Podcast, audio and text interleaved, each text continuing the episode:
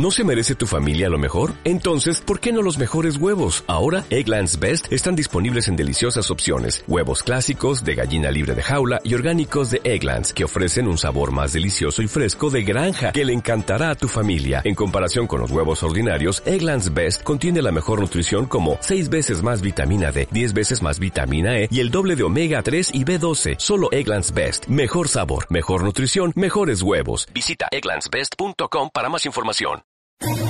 ¿Quieres especular en la bolsa de la mano de un profesional? Operativadax.com. Recibe al momento en tu móvil las compras y ventas que realiza Alberto Iturralde sobre el índice DAX. Nunca ha sido tan sencillo ganar en bolsa. Operativadax.com. Mercado Abierto con Laura Blanco.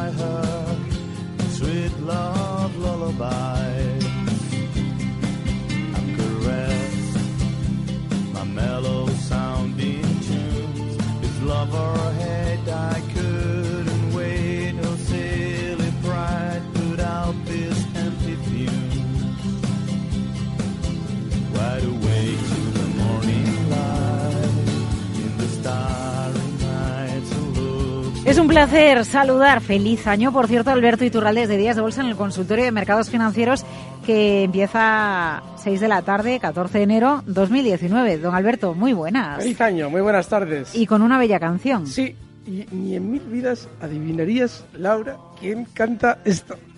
Ni en mil vidas. Dije que te he despistado yo durante la canción, con lo cual tienes excusa. ¿Puede sonar un poquito? Qué buena. Este, este temazo que estamos escuchando. ¿Cantas es... tú? ¿Cómo? Can Uy, canta usted, que no, le he no, tratado no, de tú, canta usted, pero, canta usted. Pero no, no, yo no canto, no canto, pero fíjate, ¿sabes quién canta? Antonio Orcajo. Antonio An Orcajo de KBL. Una, un viernes a la mañana coincidimos que ellos tenían un espacio justo cuando yo intervenía con Luis Vicente, ellos un poquito antes. Sí, sí, desde KBL, del Banco de Ahí está, ahí sí, está. Sí. Y estuvimos hablando de música. Eh, somos los, los cuatro, porque también estaba nuestro duende, Félix, estaba también incluido en la conversación. Y salió el tema de que eh, Antonio dijo, pues yo he tenido un, he hecho un disco con un grupo hace ya mucho tiempo y tal, y está en Spotify. Y digo, espérate tú que lo vamos a escuchar. Y en la fiesta de Navidad, la que hicisteis aquí sí, en Capital sí. Radio, nos juntamos los tres de nuevo, Luis Vicente, Antonio y yo, y quedamos en que en la primera de las intervenciones que tuviera contigo aquí Qué íbamos bueno. a pinchar su temazo favorito del disco. Este tema se llama Queen of My Soul. Un abrazo fortísimo, Antonio. Nos encanta tu música. Surrender at her throne, the standing empty-handed. I'm a pawn. Enseguida nos vamos a los mercados financieros, pero sepa usted, eh, esto a título, esto como si estuviéramos ahí tirados en un diván hablando de los mercados, ¿eh, don Alberto? Eh, a mí me gusta que la gente, pues es el caso de Antonio Orcajo, por ejemplo, de KBL, que se dedica a los mercados financieros, tenga una vida más allá de los mercados. Porque al final eh, los mercados los entiendo como una manera, a través del precio, de reflejar lo que es la vida, lo que son nuestras emociones, lo que sentimos, lo que nos gusta, lo que no nos gusta. Cuando tenemos una vida rica fuera de los mercados financieros, eso de alguna manera lo estamos trasladando también a los mercados. Es una manera de entender mejor eh, la vida a través de los mercados, que la bolsa no es una cosa de frikis, que la bolsa es un aporte más. Absolutamente. ¿verdad? De hecho, hay una teoría de los mercados que explica lo que tú estás diciendo y que es aplicable a la vida en todo. Y es que en realidad somos como fractales. Es representación lo que hacemos en los mercados de lo que hacemos fuera de los mercados. Si somos un friki en algo, lo somos también en los mercados. Y es cierto, en la medida en que tú estás equilibrado en tu vida y eres feliz en tu vida, tienes muchísimas más probabilidades también de, entre comillas, triunfar en el mercado. Tu capacidad para estar centrado es mucho mayor y estás reflejando exactamente lo mismo que hay fuera dentro de los mercados. Tomen nota, ¿eh? Primer consultorio en Mercado Abierto con Alberto Iturralde en Capital Radio en este 2019. Mercado Abierto, porque ya estaba el viernes con, con Luis Vicente Muñoz. Alberto, hoy, bueno, eh, se nos dijo que los chinos nos iban a poner nerviosos un poquito, luego no fue para tanto. Eh, yo vengo dándole muchas vueltas también a la situación de BBVA y los bancos en bolsa con todo el tema del escándalo de las escuchas y me gustaría, por lo tanto, un comentario corto plazo, contexto de mercados y luego algo con el tema del BBVA y que parece que la cosa se le pone muy fea. Y el viernes, por ejemplo, con la cosa muy fea, el título subía en bolsa. Ahí está. Esa es la clave. Fíjense, cuando alguien me dice, oiga, pero es que los resultados son los que son, digo, ya, pero te los cuentan cuando interesa. Es decir, que si en tal fecha tenemos que dar unos resultados y no nos interesa darlos demasiado buenos, diferimos lo bueno para los siguientes resultados. Si en un momento determinado va a haber un escandalazo como el que ha habido en el BBV con las escuchas de Villarejo durante estos días y nos interesa subir el banco, vamos a fomentar que si tiene que salir en algún momento la información lo haga ahora para que nadie se incorpore en la subida que queremos hacer. No sé si me explico, es decir, Perfectamente. solamente cuando ya hayamos subido será cuando digamos que lo de las escuchas no tiene ninguna incidencia, que tal resolución dice que no va a pasar absolutamente nada y que ustedes pueden comprar BBVs muy por encima de donde estaban cuando apareció el escándalo. No es un problema de qué sucede, sino de cuándo se lo cuentan a ustedes. Y ahora interesa porque el banco está subiendo. Es decir, no compren todavía. Vale, venga, dicho lo cual, mercado corto plazo, escenario, porque llevamos unas cuantas jornadas subiendo. Eh, oiga, eh, un colega suyo hoy eh, decía, hay algo que no me ha gustado del arranque del año 2019. Y como usted sigue mucho el VIX, pues eh, lo, lo, quería compartir con usted. Decía, la, la, subida vertical, ¿no? No ha estado mal, porque en poquitas sesiones un, un 3% llegó a subir algún índice, sí. eh, que es lo que a lo mejor algunos fondos consiguen sacar a lo largo de todo un año, y la volatilidad seguía en, en, en niveles elevados, ¿no? Y entonces él nos decía, mmm, esto no me gusta, esto es síntoma de que la cosa sigue eh, en un momento muy delicado. ¿Y usted qué dice? Bueno, eh, al, al, compañero que, habla, que, ha dicho eso hay que hacerle una precisión, y es que el VIX no reacciona de la forma que los demás indicadores relativos a volatilidad. Es bastante más lento, y eso implica que efectivamente en una subida tranquila como la que hemos tenido durante los últimos días, hay que recordar que en el año... Pero, pero reacciona muy rápido cuando el mercado se desploma, el VIX. Que va, siempre es, es, posterior. Mira, ese es el problema del VIX. El VIX, cuando eh, tú has tenido ya una caída muy fuerte, es cuando se dispara. Lo que ocurre es que hay que ver hasta dónde se dispara para ver si esa caída que tú has visto uh -huh. es para quedarse, que es lo que yo comentaba justo en febrero. Yo en febrero decía, sí. ojo que el VIX se ha disparado. Y ha llegado a un punto que nos ha dicho que esto es para hacer un techo y caer. Porque ha llegado a un punto muy alto, no porque haya sido anticipado.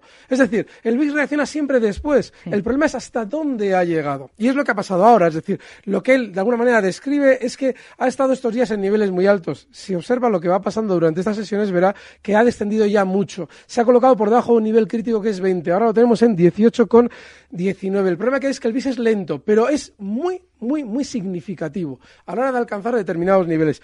Y en febrero alcanzaba un nivel brutal. Estamos hablando de que llegaba hasta 50. Bueno, pues no habiendo caído mucho en febrero, porque el VIX no cayó, el SP500 no cayó demasiado en febrero, el VIX llegó a 50. Bueno, pues durante estas últimas semanas, con un topetazo el doble de fuerte que el, de el que se protagonizó en febrero, el VIX ni siquiera ha superado con holgura los 35. Es decir, que no ha llegado a un nivel especialmente alto comparado con el que sí alcanzó en febrero. Luego, lo que estamos viviendo ahora no es especialmente significativo para la baja. Lo que es es simplemente revelador de que continuamos en la tendencia bajista que ya se anunciaba en febrero y el rebote que hemos visto durante estos días no es más que lo mismo que sucedía en el año 2018. Los primeros días del 2018 fueron tremendamente alcistas y de algún modo eh, inspiraban o por aquella pauta de los cinco primeros días de enero nos anticipaban una teórica eh, temporada de bonanza en el mercado americano, que luego al cierre de año no ha sido así. Bueno, pues ahora lo que estamos viendo en el VIX es normal, un rebote propio de la gran sobreventa que acumulábamos a final de año. Yo te anticipaba hace semana y pico, digo, esto va a seguir subiendo por ahora. Bueno, pues lo más normal es que continúe tranquilo por ahora. En el momento en el que se despejen todas las nubes del horizonte, administraciones americanas, acuerdos comerciales con China, ahí seguramente será el momento en el que tengamos que vender. Eh, muchas consultas para Alberto Iturral de Días de Bolsa, 912833333, oyentes arroba capitalradio.es, audio de WhatsApp 687050600, primer audio de WhatsApp para Alberto. Hola, buenos días, soy Ramón de Parla. Quería preguntar al maestro Iturralde por BVA. Las tengo compradas a 5 euros y quería saber en qué momento deshacer posiciones. Eh, veo que todavía no hay noticias buenas en general, pero considero que sobre los 5.20 puede haber una resistencia considerable. Eh, a ver qué consejo me da. Muchas gracias a todo el equipo. Un saludo. Un saludo. La clave del BBVA se encuentra justo el 7 de noviembre. Y el 7 de noviembre el BBVA, abriendo en niveles 5.40, llegó a cerrar en 5.24. ¿Por qué la clave es ese día? ¿Y por qué es tan importante tener memoria en los valores? En esas fechas se resolvía satisfactoriamente el problema relativo a quién tenía que pagar el, tema de las hipotecas, aquella polémica tremenda que hubo con respecto a la banca y, y, que, en cierto modo, todos esperábamos que se resolviera negativamente para ellos, pero finalmente fue positivo. Digo, ¿por qué todos esperábamos? Digo, yo por lo menos esperaba que tuvieran cierto decoro y no lo tuvieron. ¿Qué es lo que pasa? Que una vez que el Tribunal Supremo saca esa sentencia, al día siguiente ya el BBV abre con una gran subida en 5.40 para cerrar ese día en 5.25. ¿Y por qué estoy diciendo esto? Ahora mismo BBV está en 4.99. Los últimos enganchados en este banco están justo en esa zona, entre los 5.40 y los 5.25. Eso significa que durante estas sesiones, estas semanas, el banco tiene todavía margen para continuar rebotando hasta esa zona si lo quieren subir más. Usted tiene en la zona 5 y todavía puede, yo bajo mi punto de vista, hoy está el BBV en 4,99 cerrando, ha marcado durante estos días ligeramente por encima de 5, todavía tiene un poquito de margen hasta esa zona 5,20, 5,25 donde yo saldría, porque ahí es donde los que se quedaron enganchados pensando que la, noticia positiva relativa a, la, a las hipotecas, a los gastos de las hipotecas que beneficiaba a los bancos, compraron en esa zona, es decir, se quedaron ahí enganchados y ahora intentarán salir. Eh, del BBVA a una consulta por teléfono, 912833333. Creo que es José. Hola, José, buenas tardes. Hola, buenas tardes, Laura. Buenas tardes, señor Iturralde. Muy buenas tardes. Eh, a ver, eh, estoy comprado en el Santander. Compré el, la semana pasada, el, el viernes. Y quería saber que si me puede analizar un poco la tendencia, cómo lo ve y en función de lo que pudiera suceder mañana. Hasta dónde cree que puedo llegar. Eh, muchísimas gracias, como siempre, y si puede ser, les escucho por el teléfono. Mm, claro, les, eh, no, no, le colgamos. Usted no se preocupe que Marta, mi compañera Marta, le deja, le deja a usted al teléfono. Gracias, José. Gracias, buenas tardes. Bueno, eh, vamos a ver. Bueno, lo que pueda suceder mañana no lo sé. Lo que sí le puedo decir es que todavía no existe esa sensación positiva en torno a la banca. Hace unas semanas, cuando el Santander había llegado a caer a estas zonas de 3,80, todo era muy negativo. En general para todos los precios, pero también para la banca que venía cayendo con muchísima más fuerza en los últimos meses. Bueno, pues ahora lo normal es que podamos extrapolar lo mismo que hemos dicho sobre el BBV. Lo normal es que con esa gran sobreventa y ese sentimiento negativo, la banca, BBV hemos hablado ya, y lo normal es que el Santander también acompañe, tenga un poquito más de rebote. La primera resistencia para el Santander está justo en el nivel 4.40, lo tenemos ahora mismo en 4.25, y ahí ya de algún modo se olvide lo que tenemos negativo en la mesa en torno a los bancos. Recuerden que en el caso del Santander está mucho más avanzado con respecto a ese día del 7 de noviembre al que hacía antes referencia. El Santander ese día habría justo en los 4.45 para cerrar en niveles de 4.30. Ahora está en 4.25, con lo cual está justo ahí a las puertas, con lo cual tiene menos recorrido que el BBV, estas zonas de 4.35, 4.30, pero unos días más lo normal es que todavía lo mantengan aquí. A ver, venga, nos vamos a... Ah, a ver, ya que estamos con bancos, venga, por cerrar el capítulo bancos. Eh, don Alberto, ¿por qué Bank Inter, le escribe José Luis, a oyentes de capitalradio.es, lleva meses cayendo más que otros si era tan buen banco y estaba tan saneado? ¿Lo metería en cartera si recupera a los 8 o ve mejor Telefónica si sube a 8.40? Son para largo plazo. Lo explicábamos en febrero. Todos van a caer. Todos los bancos van a caer. Obviamente en la caída, recuerden lo que decía Jesse Livermore, se vende mucho mejor en las caídas que en las subidas, porque ustedes en un momento determinado ven a un banco cotizando en 8 euros y ese banco hace dos semanas estaba en 9 euros y quizás piensen que es una oportunidad de hacer un buen negocio. Y eso lo aprovecha el propio banco para seguir dándoles a ustedes noticias positivas en torno a la entidad y vender más títulos en 8 si desde dentro saben perfectamente cómo saben que en pocos meses va a estar costando 6,80 como cierra hoy, 6,81. Así es que no hay que estar en Bank Inter ni en ningún banco todavía si esa especulación, como él nos plantea, es relativamente a largo plazo. Así es que yo no estaría, Bank Inter continuará descendiendo hasta zonas de 6.30, que es donde tiene un primer soporte. Si alguien puede ver el gráfico en Periscope, comprobará que esa zona 6.30 es de resistencia importantísima y no hay que estar precisamente porque hasta ahí lo más probable es que llegue. Eh, a ver, es interesante, ¿eh? voy enseguida con, con, los audios, pero a ver, Javier Ocaña tiene un problema y quiere su ayuda. Tengo un serio problema porque no sé localizar los puntos para el stop de pérdidas. Me guío por un porcentaje de pérdida que no me suponga muy dramático desde el punto de vista de entrada, pero ¿cómo localizo eh, una zona en el precio relativamente fuerte para poner un stop? No sé si me entiende. Sí, lo entiendo, pero es que para eso necesitamos una, un programa de televisión para explicar cómo localizar un soporte concreto. Entonces, eh, el, el, colocar un stop en relación a mi entrada, es decir, un 2% de donde, desde donde he entrado, no tiene ningún sentido técnico. Si usted en su sistema de especulación esto va bien, pues fenomenal, utilícelo. Pero ningún sentido técnico para realmente colocar un stop en condiciones. Mira, voy a abrir el gráfico de Bank Inter. Mira a ver si, por favor, lo digo al oyente, si puedes mirar el periscope, lo suelen colgar en Twitter los chicos de Capital Radio, Capital Radio B, ¿vale? Eh, y ahí lo vas a tener.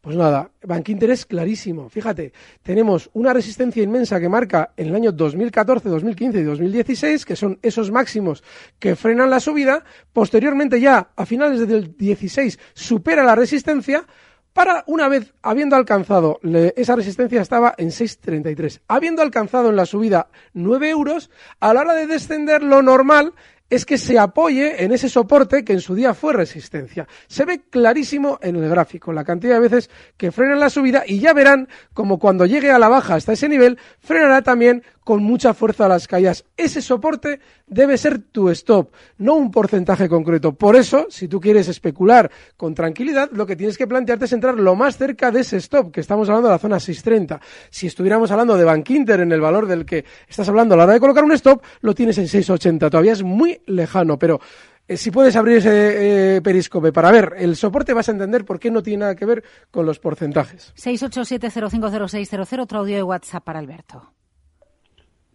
Hola, buenas tardes desde Zaragoza. Una pregunta, por favor. ¿Me podría decir o señalar las resistencias de Solaria a corto plazo?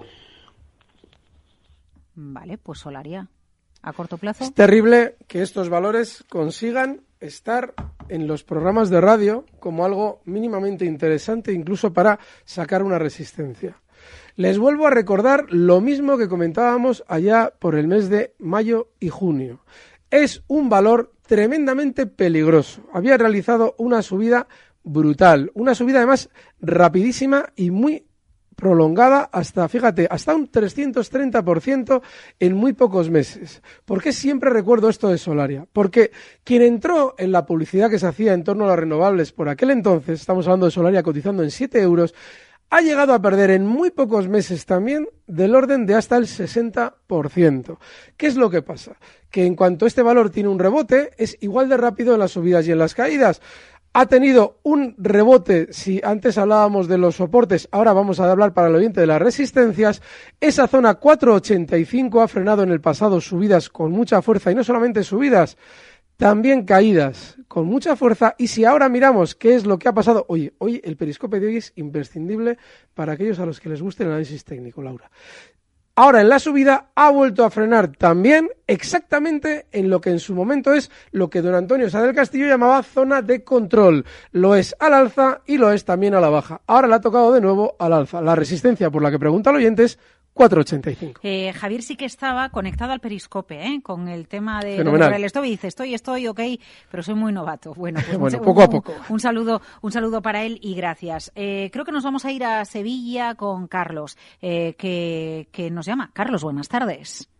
¿Qué hay? ¿Qué tal? Buenas tardes. Buenas tardes. Pues mire, eh, quería preguntarle a don Alberto que es que he leído por ahí, no me acuerdo dónde, un banco de inversión que recomendaba en estos momentos más móvil. A ver qué le parece para entrar en, en este valor, más móvil. Muchas gracias, muy amable. Bueno, gracias. ¿Más móvil sí o no, Alberto?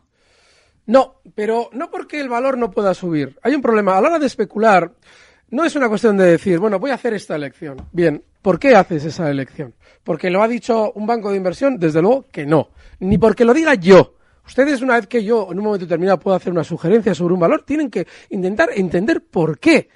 Hablábamos hace unas semanas de que había una gran sobreventa en el mercado y lo normal es que todo rebotara. Bueno, pues efectivamente, todo más o menos ha rebotado, pero había una lógica por la que probablemente todo iba a rebotar. Yo hablaba sobre todo de Apple a la hora de entrar compradores con las noticias negativas y explicaba por qué. Tiene que haber un porqué. Ni un banco de inversión ni el Susun Corda. Más móvil es lateral. ¿Puede subir? Sí, cualquier día deja de ser lateral y vuelve a subir. O cualquier día deja de ser lateral para darse un castañazo a la baja como estamos hablando de cualquier día, cualquier día le volvemos a meter mano, porque esto no tiene ahora mismo absolutamente nada. Eh, 687-050600, otro audio de WhatsApp para usted, don Alberto. Es un mensaje para don Alberto Iturralde. Por favor, me gustaría su opinión sobre invertir, posicionarse ahora eh, en emergentes hasta finales casi de año y luego en sector bancario. Muchas gracias. Vamos a ver. A finales de año, entrar en el sector bancario depende de qué haya pasado con el sector bancario. Ahora entrar en emergentes depende de qué emergentes. Yo siempre les digo lo mismo. O bien todo lo que tiene que ver con sectores en general. Pocas veces, en, a primeros de año, yo sí insistía en que a la banca le iban a dar a todos. ¿Por qué? Porque todos, todos, sin excepción, todos nos estaban hablando bien de sí mismos. Díganme qué precio y yo le diré si yo entraría. ¿Vale? Olviden lo de los sectores. Olvidamos los sectores. Eh, Pablo, Burgos, buenas tardes. Ha llamado al 912833333. Dígale, Alberto. Eh, muy buenas tardes Buenas y tardes. un saludo a los dos por el gran programa, el gran ritmo y la mejor música que, tenemos aquí estas tardes con Alberto, estos atardeceres con música y Alberto y Laura. Eh, muy rápido, eh, estoy corto en Fluidra. Hoy ha tocado 8, 8.90. Eh, Alberto, ¿seguimos corto o acabamos con el plan? Sí, y además, sí, vale, vale, perfecto. Muy bien. Gracias. os A ti, gracias a ti. Sí, lo que ocurre es que vas a tener que echar un vistacillo también al periscopio. Hoy tenemos a todos castigados con deberes. Lo normal es que Fluidra, después del el- el latigazo a la baja que ha tenido hoy, ha sido rapidísimo ese descuelgue, continúe cayendo. No tiene pinta de frenar la caída. Y seguramente lo hará inicialmente a una zona en la que se acumuló en el pasado durante la subida, zonas de 8.32. Está ahora mismo cerrando en 9 a la sesión de hoy, con lo cual un poquito más de margen le puedes dar. Te va a empezar a dar problemas ya, es decir, la caída ya no puede continuar tan rápida como lo has visto hoy, porque hay un hueco que está cerrando justo ahora mismo. Pero la- el soporte claro son 8.30, 8.32, hasta ahí lo puedes dejar. El stop de beneficios en zonas de 9.15. Eh, a ver, Rafael, soy Rafa de Madrid. Estoy corto desde hace bastante tiempo en Continental, en el DAX. Hoy ha subido con fuerza. Después de explicarnos hoy el motivo de la caída con el profit warning, empieza a subir a pesar de las caídas de los índices. ¿Es momento de cerrar estos cortos? Si tú has tenido, la semana pasada lo explicábamos al respecto de Apple. Venía cayendo un 40% y de repente un día, de una que ya ha caído y tiene toda la torta en el cuerpo, dice, uy, que se me ha olvidado vender móviles. Profit warning. Y claro, ese día desciende puntualmente un porcentaje mayor de lo que venía descendiendo. Y todo el mundo a vender. Claro, ¿qué es lo que comentaba yo? Digo, oye, no, no, es comprar, porque ahora ya te han dado la razón para que tú vendas. Y lo lógico es que rebote, como efectivamente ha hecho. Pues en Continental igual. Tú, ¿A ti nadie te ha explicado cuando Continental estaba cayendo? La vamos a explicar, desde, desde el nivel 257 hasta llegar a marcar unos mínimos en 120, es decir, un 53% de caída. Nadie te había dicho a ti en 257, oye, que te voy a hacer un profit warning, que salgas del valor o te pongas corto. No, te lo están diciendo ahora una vez que ya han caído y te lo están diciendo además con una caída que ha durado un año. Bueno, pues nada, tú ahora mismo ya, yo ahora mismo yo ya no estaría corto precisamente por lo que tú has dicho que ha sucedido en Continental. Vale, a ver, por meter alguna consulta de Periscope, que están muy activos aquí, tú, lo- los compañeros de Periscope, Muy como bien. les llama usted. No, a ver, te piden Telefónica o Johnson Johnson. Coja, coja usted algunos, quedan dos minutitos. Venga, por cercanía telefónica. Venga. Fíjense, en Telefónica siempre insistimos que cuando el valor ya ha realizado una subida, después de en su momento nadie la quería Telefónica en zonas de 6.45, realiza una subida hasta zonas de 7.80. Y ahí aparece el presidente de Telefónica a decirnos que el plan es maravilloso, el plan estratégico, ¡buah, la recoña. Bueno, pues fíjense ahora, ¿qué es lo que pasa? Una vez que les hicieron a todos comprar en 7.80, el valor se gira a la baja hasta recortar a niveles de 7.22. En esa zona se ha mantenido lateral, pero cada vez que se acerca de nuevo al alza hasta 780 no supera esos 780. ¿Por qué? Porque han dejado muchísima gente enganchada con lo del plan estratégico y están todos queriendo salir y eso lo sabe el cuidador de Telefónica que ha colocado ahí a Payet, es decir, el núcleo duro de la entidad, con lo cual no piquen. Ya no es momento de estar en Telefónica. 763, muy cerca de 780. A ver, y Max Estrella, que está desesperado. Te, por favor, necesito ayuda con mi consulta para el consultorio de hoy. Tengo la sensación de que la bolsa está a punto de iniciar un recorte. ¿Cree que estoy en lo cierto? No. ¿Desde qué nivel IBEX estar seguros de que se el recorte? No, porque tiene usted la sensación de que está a punto. Y yo tengo la sensación de que lo va a hacer, pero no de manera inmediata. Es decir, hay que entender que para que la bolsa inicie un recorte, todos, hasta usted y yo, debemos dudar de que va a haber recorte. Mientras todos estemos esperando el recorte, la bolsa continuará subiendo ¿Y seguramente. algún nombrecito, alguna cosa que le guste a usted mucho? Para Pues que en el lado corto cartera? Repsol, soy muy pelma ¿eh? con lo de Repsol, tiene su lógica y lo verán sí, dentro de un tiempo. De hecho, ya nos ha ido de maravilla con ella y nos, está, nos sigue yendo bien. Vale, y entonces esto, esto, vale, eh, Repsol cortos. El stop, es decir, nivel por arriba por el cual se anularía la es que las estrategia traigo, sería... la segunda vez que los he abierto, los he abierto en 15.30. El stop, por ejemplo, los máximos de estos días en 14.90, está en 14.67. Y cuidado con las eléctricas, que ya no están tan fuertes al alza y ellas mismas nos hablan muy bien de sí mismas. Eh, protagonismo para los mercados y para Alberto Iturralde desde Días de Bolsa. Don Alberto, cuídese y gracias. Gracias, un fuerte abrazo. Eh, Alberto Coca, en la dirección técnica, ustedes al otro lado y ahora After Work con Eduardo Castillo. Mañana volvemos con el mercado abierto.